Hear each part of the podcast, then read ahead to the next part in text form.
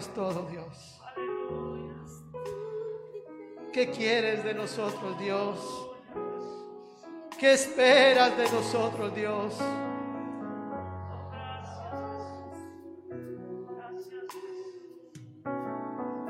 Llévanos más allá, Dios mío. Llévanos más allá, Señor. Señor, nos asimos de tu mano, Dios. Nos agarramos a ti, Señor. Porque apartados de ti nada podemos hacer. No permitas, Dios, que nos alejemos.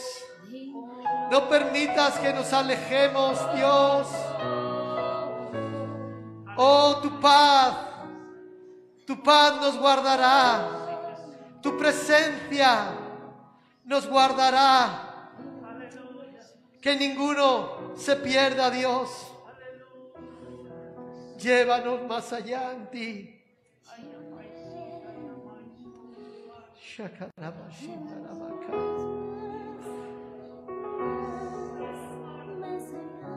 El Señor nos mira, iglesia. El Señor nos mira. Él nos conoce. Él conoce tu vida. Él conoce tus pensamientos. Él conoce tus anhelos, tus deseos. ¿Qué harás? ¿Qué harás? Ríndete a Él. Ríndete a Él. No sigas más escondiéndote, porque a dónde iré de tu presencia, dice su palabra. ¿A dónde iré de tu presencia?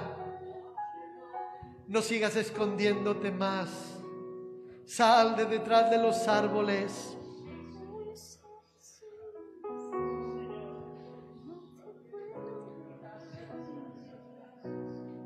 Oh Señor. Espíritu Santo, gracias por tu presencia. Gracias por tu presencia en nuestras vidas, Señor. Por tu obra preciosa que tú haces en nosotros. Porque tú nos has cambiado. Porque tú nos has transformado, Señor. Y hoy estamos aquí por tu gracia, por tu beneplácito. Porque nos escogiste, porque nos llamaste porque nos hiciste aceptos en el amado. Gracias, Señor. No permita, Dios mío, Señor. No permitas, Señor, que nos desviemos de tu camino, Señor. No permitas que nos separemos ni a derecha ni a izquierda, Señor. No lo permitas, Dios. Que tu iglesia, tu pueblo, pueda caminar firme, pueda caminar creciendo pueda ser constante.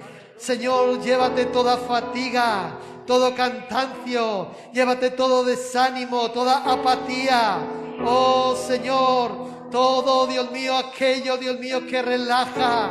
Oh, todo relajamiento espiritual, llévatelo, Padre. Señor, por el contrario, pon gozo, Dios mío. Trae un renuevo, fortalece, Dios mío, las vidas, Señor. Trae un renuevo, Dios mío, a cada uno. Fortalécenos, renuévanos, Dios mío, aliéntanos. Espíritu Santo, insufla aliento de vida sobre tu pueblo, sobre tu iglesia, Dios mío. Oh, y glorifícate, glorifícate, Señor. Glorifícate, Señor. Que tu iglesia, Dios mío, aquí estamos. Nos rendimos a ti, te buscamos a ti, te adoramos a ti el único Dios verdadero, el que vive y reina para siempre, Jesucristo de Nazaret, el Cordero que fue inmolado, que venció en la cruz del Calvario. Aleluya. A Él sea la gloria, a Él sea el imperio y la majestad, ahora y siempre. El que vive, gloria y honra a Jesucristo. Iglesia, adórale. Iglesia, alábale. Dale tu mejor alabanza tu mejor adoración. Él te ha llamado, Él te ha llamado, Él te ha escogido. Hazlo, hazlo, sí Señor. Sé que es tu fidelidad. Lleva mi vida más allá. Llévanos, Señor. De lo que puedo imaginar.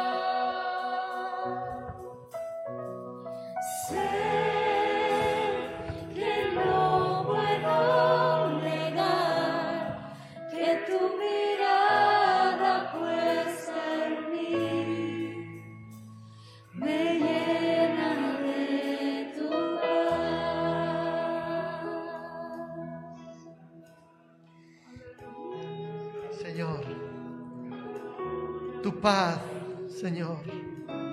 Tu paz. Señor, yo te quiero rogar ahora, Dios mío, por tu palabra. Que tu palabra venga trayendo paz a los corazones. Que tu palabra traiga paz a la iglesia, Dios mío. Oh Señor, disponemos todo nuestro ser para recibir tu palabra en esta mañana. Bendice tu palabra, Dios mío. Háblanos Ministranos, Espíritu Santo. En el nombre de Jesús. En el nombre de Jesús. Amén. Y amén. Gloria al Señor. Aleluya. Gloria a Dios. Pueden tomar asiento, iglesia.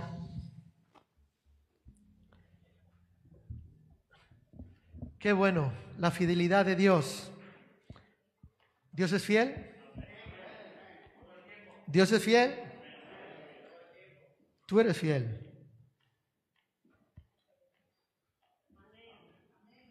Uno, dos, tres. ¿No eres fiel?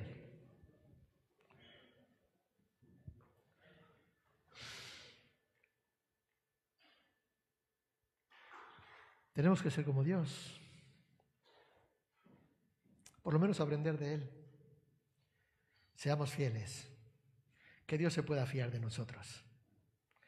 Que Dios pueda descansar en nosotros. Que Dios pueda confiarnos. Ya nos está confiando y nos ha confiado mucho.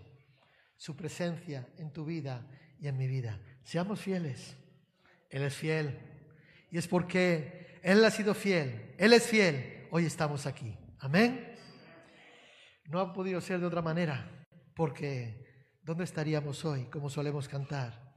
Si no fuera por tu gracia y por tu amor, ¿dónde estaríamos hoy? Pero Él ha sido fiel, Él es bueno. Amén. Gloria al Señor. Bien, me gustaría compartir con ustedes en esta mañana.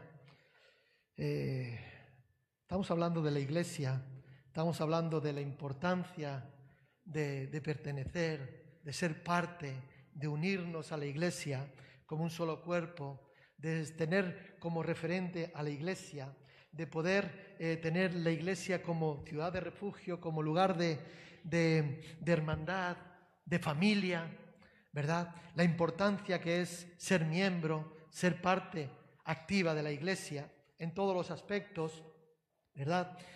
Y hoy quiero hablar en esta mañana acerca de, de la importancia de ser un miembro que procura la unión.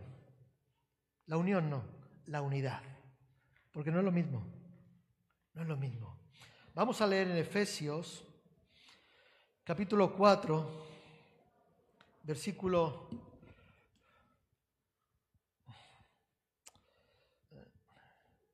Efesios 4, versículo 1.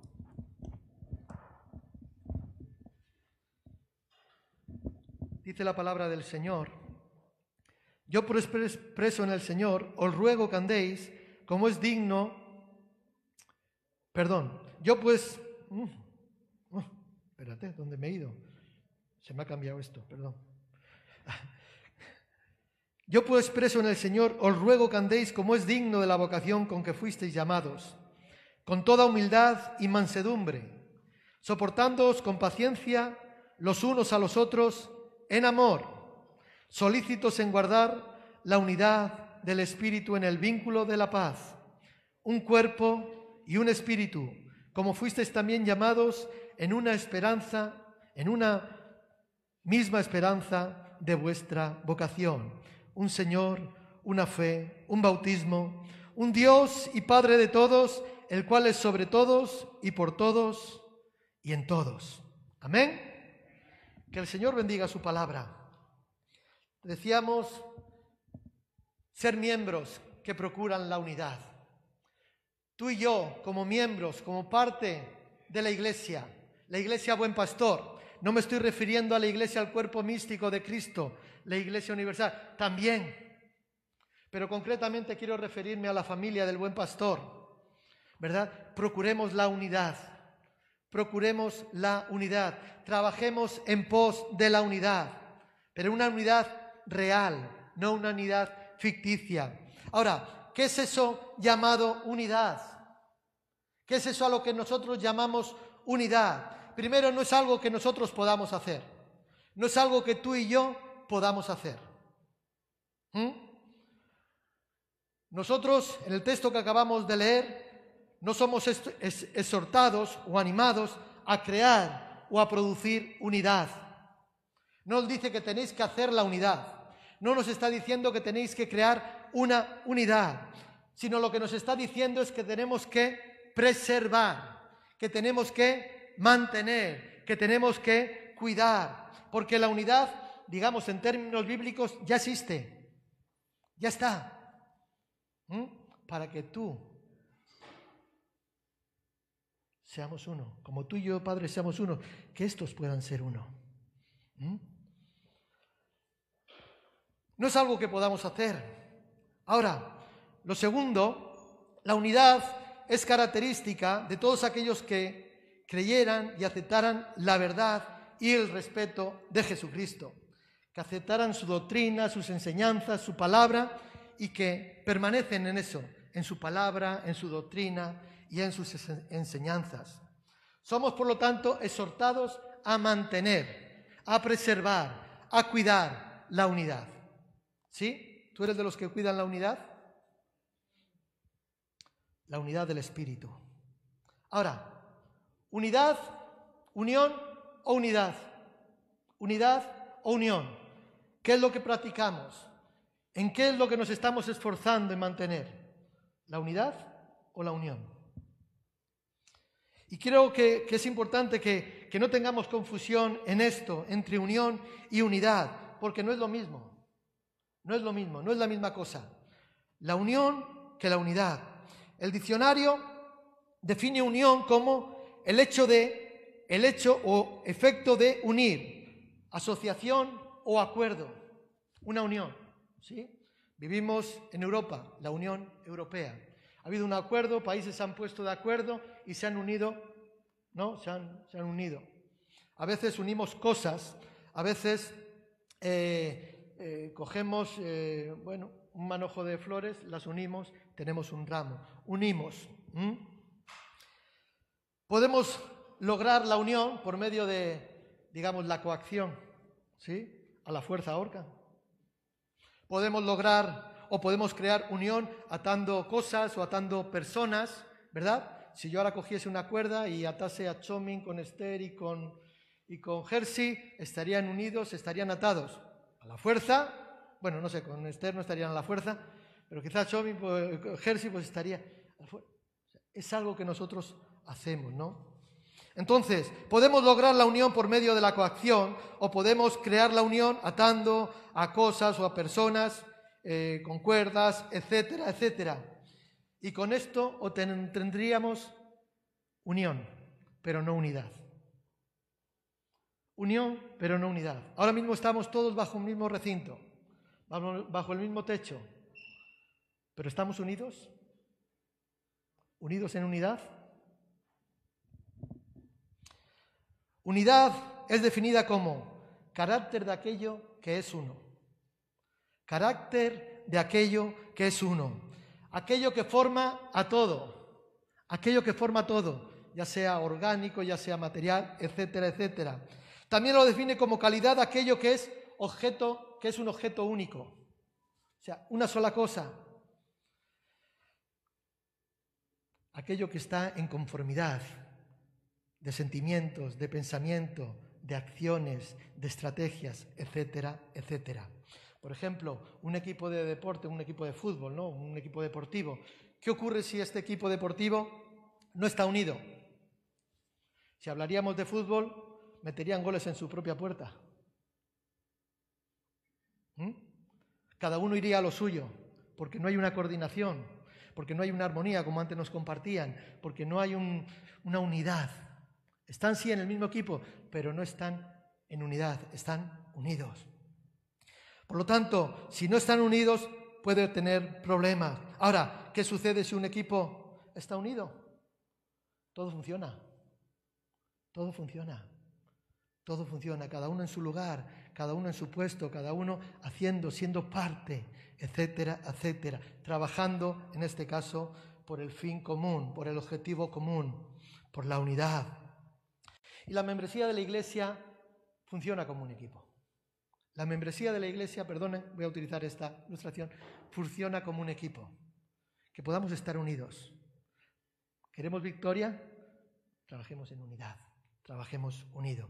Hemos leído, perdón, esto de la mascarilla, dice, yo pues preso en el Señor os ruego que andéis como es digno de la vocación con que fuisteis llamados, con toda humildad y mansedumbre, soportándoos con paciencia los unos a los otros en amor, solícitos en guardar la unidad del Espíritu, que es el vínculo de la paz.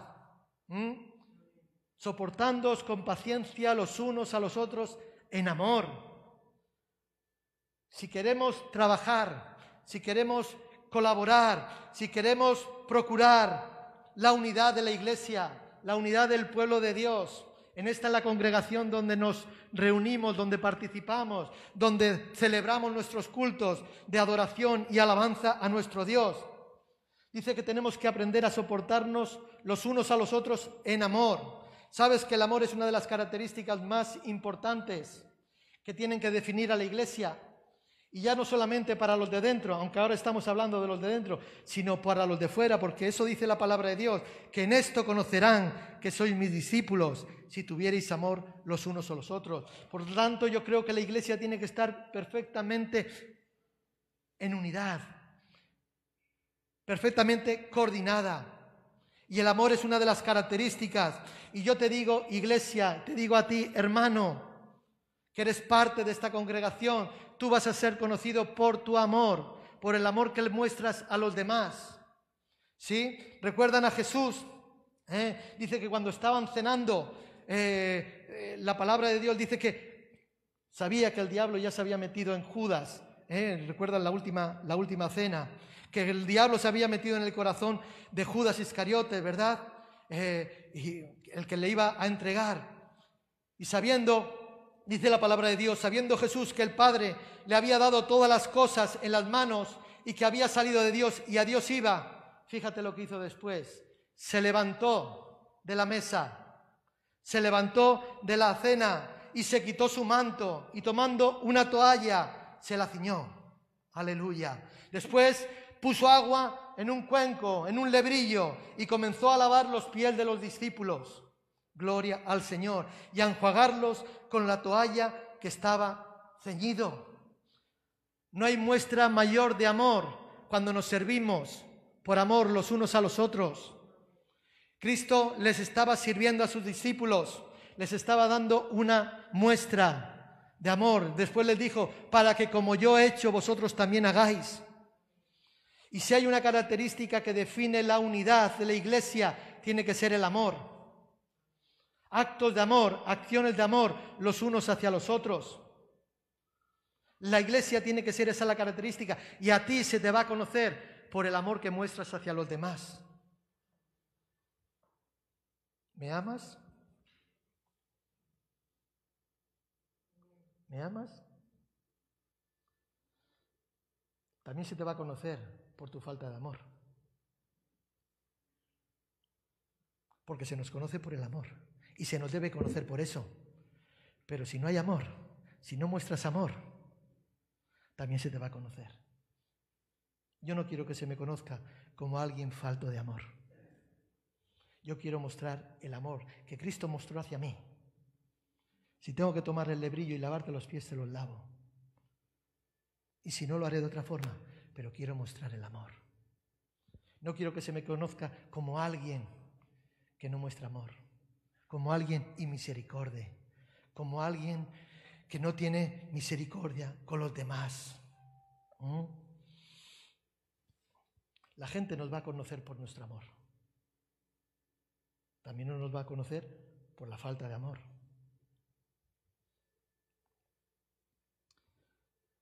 ¿Sabes que algo que rompe la unidad, algo que separa la unidad, quiebra la unidad? Los segundos son el chisme. ¿Está bien dicho chisme? Aleluya. El chisme.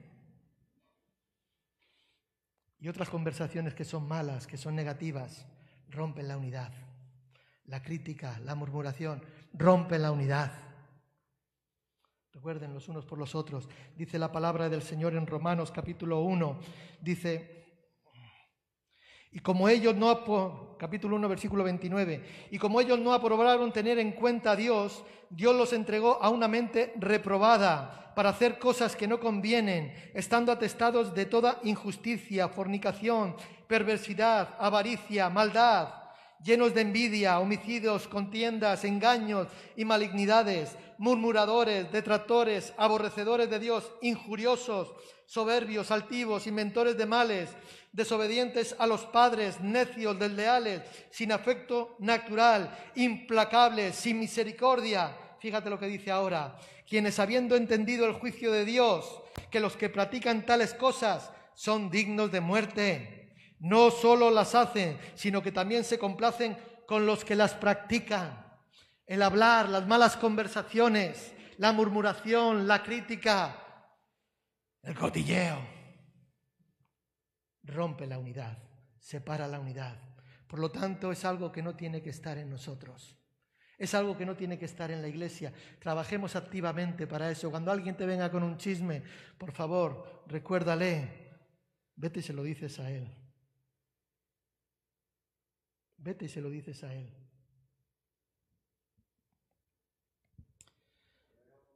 La lengua puede destruir. ¿Sabes que la lengua puede destruir?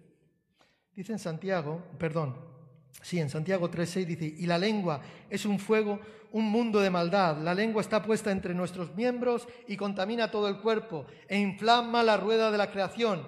Y ella misma es inflamada, fíjate lo que dice, por el infierno. No seas una fuente de chisme, no seas una fuente de murmuración, porque eso también se ve. Eso también se ve. No seas una fuente de chisme. O sea, lo que te digo, hazlo gentilmente, reprende a aquellos que son chismosos. No sé si está bien, si suena bien esto, igual suena, perdónenme, ténganme paciencia. Reprende gentilmente a los chismosos, a los criticones, a los murmuradores, ¿eh? a los que conocen todas las cosas pero que nadie sabe nada de ellos, a los que van para todo lo... No, critícales, júzgales, señálales, hazlo con amor, gentilmente, denuncia, reprende a estos. Ahora, también la lengua puede ser una fuente de vida. Dice la palabra de Dios, bendecid y no maldigáis. Bendecid y no maldigáis. Dice en, en primera de Pedro 3.10, dice, el que quiera amar la vida y ver días buenos, refrene su lengua del mal. ¿Quieres que te vaya bien? ¿Quieres vivir? ¿Quieres gozar de la vida? ¿Quieres alegrarte con la mujer de tu juventud? ¿Quieres alegrarte? ¿Quieres gozarte en el Señor? Refrena tu lengua, dice aquí, de el mal. Y sus labios no hablen engaño. Apártese del mal, haga el bien, busca la paz y sígala, porque los ojos del Señor están sobre los justos y sus oídos atentos a sus oraciones, pero el rostro del Señor está contra aquellos que hacen el mal, contra aquellos que hablan mal, contra aquellos que murmuran, contra aquellos que critican, que juzgan, pero juzgan no con justo juicio, no con justo juicio. Cuidado. Por lo tanto, la lengua puede destruir, pero la lengua también puede ser una fuente de vida. Y lo tercero, que rompe la unidad, que divide la, unidad en la iglesia, la cual no tenemos que, que procurar, sino por lo tanto, perdón, no tenemos que procurar la división, tenemos que procurar la unidad. Y es algo que lo potencia y es algo que es necesario para la unidad, el perdón, el perdón y la unidad. El perdón y la unidad. Dice la palabra de Dios, porque todo comienza con el perdón. Todo comienza con el perdón. ¿Quieres estar en unidad? Yo sé que a veces hay contiendas. Bueno, contiendas no. Rifirrafes, malos entendidos, eh, pequeñas eh, disputas, pequeñas situaciones que generan roce, porque ya saben que en la convivencia, estamos en familia, hay roces. ¿O tú no discutes con tu esposa, Ricardo? Sí, dice que sí. Yo también con la mía. Le tengo que dejar ganar, si no al sofá a dormir. Hay rifirrafes en familia. Hay problemas, pero tienen que ser arreglados para que la unidad pueda ser preservada, mantenida, cuidada. Amén. Gloria al Señor. Entonces hablamos del perdón. Todo comienza con el perdón, decíamos en Mateo 6, 14 y 15 dice, porque si perdonáis a los hombres sus ofensas, os perdonará también a vosotros vuestro Padre Celestial. Mas si no perdonáis, aleluya, a los que hombres sus ofensas, tampoco vuestro Padre os perdonará vuestras ofensas. El perdón es necesario. El perdón es necesario. Antes hablábamos, le decía, yo creo en el Dios de las segundas oportunidades y no de las segundas, de las terceras, de las cuartas. ¿Cuántas me ha dado a mí? No sé cuántas te ha dado a ti. Yo sé las que me ha dado a mí. Porque a veces somos duros de mollera y fallamos. Y Dios nos ha mantenido, nos ha cuidado. Yo no sé cuántas está perdonado a ti, pero a mí me ha perdonado muchas. ¿Cómo yo no puedo Si el Padre, el Hijo y el Espíritu Santo viven, viven en perfecta armonía, en perfecta unidad, nosotros tenemos que procurar lo mismo, vivir en armonía los unos con los otros, en perfecta unidad. Hemos sido perdonados, todo comienza con el perdón y la unidad no sucederá hasta que nosotros perdonemos. Porque es muy complicado, hermano. Es muy complicado. Venir a la iglesia y sentarte al lado de alguien con quien estás en disputa. No estoy hablando de irte al trabajo y tener que estar junto, obligatoriamente, aquel que te está pinchando todo día. Quizás es tu encargado, quizás es tu jefe, etcétera, etcétera. O algún compañero de trabajo que te tiene, mm, te ha mirado y ya te tiene ahí enfilado. Pero tienes que estar. Pero no estoy hablando de eso, estoy hablando de la iglesia. Es duro venir a la iglesia y sentarte al lado de una persona, de un hermano, una hermana con la que tienes un problema no resuelto. ¿Cuál era el Salmo? 133. ¿Mm? ¿Qué dice? Mirad cuán bueno y cuán delicioso es habitar los hermanos juntos y sin perdonar. Allí la bendición de Dios puede caer, puede derramarse, la lluvia, el fuego como cantábamos hoy.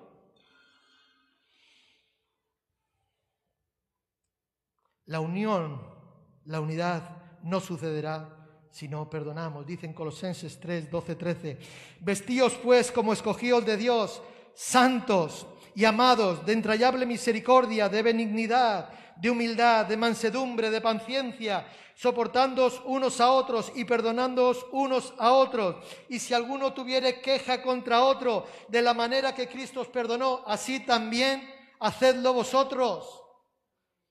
Este es un mensaje constante en los evangelios. Este es un, un, mensaje constante en la primera iglesia, en el libro de los Hechos. Este es un mensaje constante en las cartas de Pablo y de los apóstoles. Es un mensaje constante, los unos por los otros, perdonar como nosotros hemos sido perdonados. Queremos la unidad, queremos que la iglesia sea, sea reconocida por su unidad. Trabajemos, procuremos la unidad. Seamos amorosos, mostremos el amor, no mostremos la ira, no hablemos malas palabras. ¿Mm? Perdonémonos. Quiero compartir algunos pasos, he puesto aquí pasos prácticos para mantener la unidad. Y estos pasos son en esencia los mismos que Dios dio a la iglesia del primer siglo. No ha cambiado. Para que la iglesia pueda mantenerse unida, en perfecta unidad, una unidad espiritual, la unidad del Espíritu. Gloria al Señor. Y estos eh, que voy a compartir rápidamente, ¿verdad? Eh, probablemente están de alguna manera mejor señalados eh, en las, digo, en las cartas de Pablo, ¿no? En las exhortaciones que hizo, en, las, en sus cartas, bajo una expresión concreta que hemos ya tocado en esta mañana, unos por otros, unos por otros. Dice en Romanos 12, 10, amaos los unos a los otros con amor fraternal, los unos a los otros con amor fraternal. Dice en Romanos un poquito más adelante, el bueno, la segunda parte del versículo, en cuanto a honra, prefiriéndoos los unos a los otros. En cuanto a honra, tú no eres mejor que yo. Es más, yo creo que tú eres mejor que yo. Y te voy a tratar como tal. Nadie tenga más alto concepto del que tiene que tener. Fíjate, Cristo, siendo quien era, el Hijo de Dios, se humilló a sí mismo se hizo, fíjate, hombre, como tú y como yo. Teniendo la condición de Dios, se hizo hombre. Y nosotros a veces nos creemos mejor que otros. No. Dice, en cuanto a honra, prefiriéndonos los unos a los otros. Dice en Romanos capítulo 15, versículo 5, entre vosotros un mismo sentir según Cristo Jesús. El mismo sentir. ¿En qué estás? ¿Cuál es tu fin? ¿Cuál es tu objetivo? La iglesia tiene un objetivo común, extender el reino, predicar el Evangelio, hacer discípulos, que la iglesia pueda ser extendida, que muchos puedan conocer del amor de Dios, de la palabra del Señor, de la salvación que solamente está en Dios. Amén. Gloria al Señor. Entre vosotros un mismo sentir según Cristo Jesús. Un poquito más adelante en el versículo 7 del capítulo 15. Recibíos los unos a los otros como también Cristo nos recibió. No seas exclusivista. No seas apático. No seas eh, marginal. Este sí, este no. Yo solo me junto con los responsables. O los jóvenes, solamente se juntan con los jóvenes. No seamos exclusivistas. Gloria al Señor, recibíos los unos a los otros como también Cristo nos recibió. Gálatas 5:13, servíos por amor los unos a los otros. Servir por amor. Qué bonito. Qué bonito. Cuando vas a trabajar, ¿sirves por amor?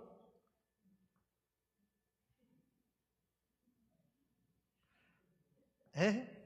¿Cuánto te amo? Pues ya sabes lo que dicen, raíz de todos los males es el amor al dinero. Servirnos por amor, atendernos por amor, ¿eh? soportándonos con amor, aleluya. Gálatas 6.2, un poquito más adelante, sobrellevad los unos las cargas de los otros. ¿Te imaginas? Qué bueno sería. Y esto tiene que ser, esto es muy importante, esto es muy importante. Porque hay veces que estamos cargados, que estamos sobrepasados de problemas, de situaciones. Y qué bueno es que ayúdame a orar, ayúdame a llevar esta situación. ¿Mm? No te digo que me lleves la bolsa de la compra, si me las quieres me las llevas. Estoy hablando de llevar los pesos que nos agobian, las cargas. ¿eh? Incluso en los, dentro de los ministerios, sobrellevar las cargas. ¿Recuerdan a Moisés? Cuando se cansaba, pusieron allí una piedra debajo, ¿eh? y Ur y Aarón le sostenía las manos, le levantaba las manos y el pueblo de Dios prevalecía. Qué bueno es soportar, perdón, sobrellevar las cargas los unos de los otros. En Efesios capítulo 5, versículo 21, someteos unos a otros en el temor de Dios. Unos a otros en el temor de Dios, no en el temor del pastor. No en el temor de que me... No, en el temor de Dios, iglesia. Sometemos por amor. Te sirvo por amor. Me entrego por amor. Sirvo por amor. Me someto voluntariamente. A mí nadie me ha puesto una pistola en la cabeza. Nadie me obligó a firmar nada para hacerme miembro. No, por amor. Por lo tanto dice, someteos unos a otros en el temor de Dios, sabiendo que es a Él al que servimos. Sabemos que es a Él al que le debemos cuentas. Colosenses 3:13, soportándoos unos a otros y perdonándoos unos a otros si alguno tuviere queja contra otro. Hemos hablado antes del perdón, qué importante. O sea, soportándonos, perdonándonos. Si hay quejas, si hay males entendidos, si hay disputas. Esto es muy, muy importante si queremos procurar la unidad. Dice en 1 Tesalonicenses 5, 11, animaos unos a otros y edificaos unos a otros, así como lo hacéis. Fíjate qué palabras más bonitas. La iglesia de Tesalónica, cómo estaban eh, haciendo esto, cómo estaban procurando, animándose, edificándose. ¿Cómo llegamos a eso? Buscando la unidad del Espíritu. Y ahí se va a dar, cuando yo me edifico, cuando somos edificados, cuando está la palabra, la palabra de Dios corriendo, la palabra de Dios es compartida, cuando somos ministrados, cuando oramos los unos por los otros, cuando nos alegramos, cuando lloramos los unos con los otros, cuando nos alentamos a seguir adelante, cuando nos motivamos a seguir adelante, gloria al Señor, y edificados unos con los unos a otros, así como lo hacéis.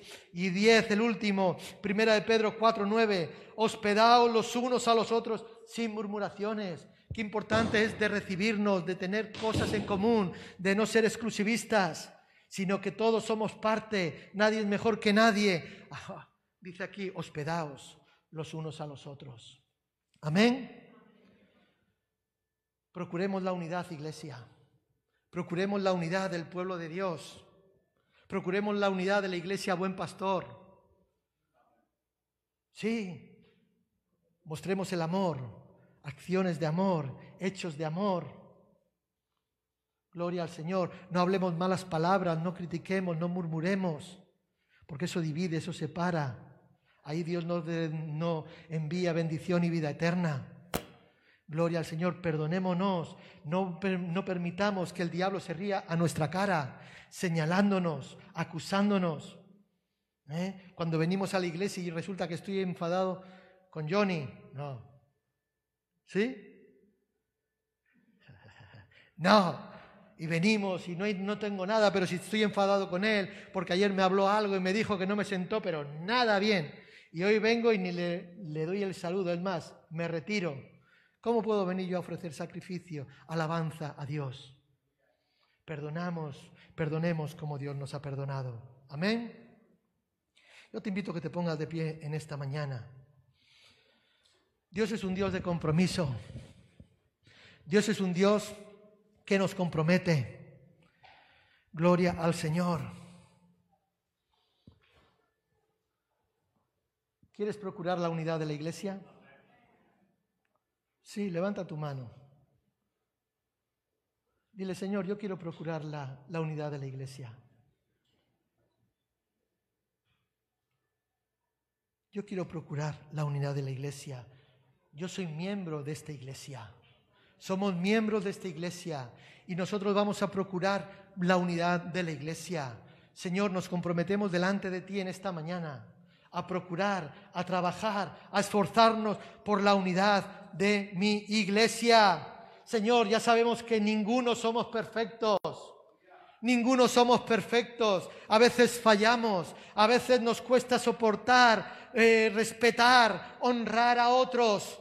Señor, sabemos que no somos perfectos, aún ni los pastores, aún ni los líderes, ni los que sirven, ni los líderes, ni aún los demás miembros de la iglesia, no somos perfectos. Yo tampoco soy perfecto, pero no quiero ser una fuente de rumores, no quiero ser una fuente de chismes, no quiero ser una fuente de falta de amor no quiero ser una fuente de disensiones, de disputas. Sí, ya sé que no somos perfectos, que no soy perfecto, Pero no tengo que, por eso no me tengo que escudar o justificar en ello. Lo mejor que puedo hacer, una de mis mejores contribuciones para poder preservar, mantener el poder de Dios en medio de su pueblo, en medio de su iglesia. Gloria al Señor. Y poder mantener la unidad de la iglesia. Lo voy a hacer, lo quiero hacer por amor al Evangelio, por amor a su palabra, por amor a Dios. Mantengamos la unidad, iglesia. Trabajemos por la unidad. Procuremos la unidad. No la creemos porque, vuelvo a repetir, la unidad ya está creada. Bíblicamente ya está creada. Pero sí nos dice que tenemos que mantenerla, cuidarla, preservarla. Padre, en el nombre de Jesús, te doy gracias en esta mañana. Señor, tu palabra nos enseña, tu, tu, palabra nos ilustra, nos anima, Dios mío, Señor, nos enseña, Dios mío, cómo debemos de conducirnos, Señor. Aquí en tu iglesia, aquí en tu pueblo, Dios mío, aquí en tu casa, Señor. Señor, tú dices que tenemos que amarnos los unos a los otros, que tenemos que procurar la unidad del Espíritu la perfecta unidad del Espíritu. Señor, no queremos solamente ser parte, Dios mío, de, de, esto que está aconteciendo, de esta tu iglesia, de esta tu casa, Señor. No queremos ser, sentirnos solo como uno más, Señor, sino queremos ser, Señor, parte activa, Dios mío, por, por la unidad, Señor. Señor, quita toda la disputa, Dios mío, quita todos los rencores, toda rencilla, Señor. Que tu amor, tu perfecto amor, Dios mío, Señor, pueda ser, Dios mío, Señor, manifestado, mostrado, Dios mío, Señor, con maravillas, con poder en medio de tu congregación. Padre, el amor, Dios mío, Señor, como referencia. El amor, Dios mío, Señor, como señal inequívoca, Dios mío, de que tú estás en medio, de que tú estés real en medio de tu pueblo, Señor que podamos amarnos los unos a los otros, que podamos servirnos los unos a los otros. Señor, ayúdanos. Ayúdanos, Dios mío, Señor, a honrar los unos a los otros, Señor, a tenernos, Dios mío, en estima, Señor, los unos a los otros, a soportarnos los unos a los otros, a sobrellevar las cargas los unos de los otros, Señor. Enséñanos, Dios mío, grábalo en nuestra mente, grábalo en nuestro corazón, Señor porque sabemos que si estamos en unidad, en esa perfecta unidad que tú quieres, Dios mío, así como tú y el Padre, oh Señor, ahí en el cielo sois uno, que nosotros podamos ser uno en perfecta unidad aquí, Dios mío. Que la iglesia Buen Pastor, Señor, se caracterice por la unidad. Padre, solamente tú lo puedes hacer. Ayúdanos, te necesitamos, Señor. Oh, Dios mío. Ayúdanos, Padre. Sabemos que tenemos fallos. Señor, como en toda casa, como en toda familia, hay roces, hay rencillas, hay problemas. Señor, pero enséñanos, Dios mío, Señor, el camino es el amor. Enséñanos, Señor, que podamos permanecer fieles en esto, Señor que podamos permanecer en perfecta fidelidad a ti en esto, Señor. Sabemos que es importante la unidad en la iglesia. Señor, queremos procurar esa unidad. Ayúdanos, Señor. Ayúdanos, Padre. En el nombre de Jesús. En el nombre de Jesús. Ayúdanos, Señor. Amén.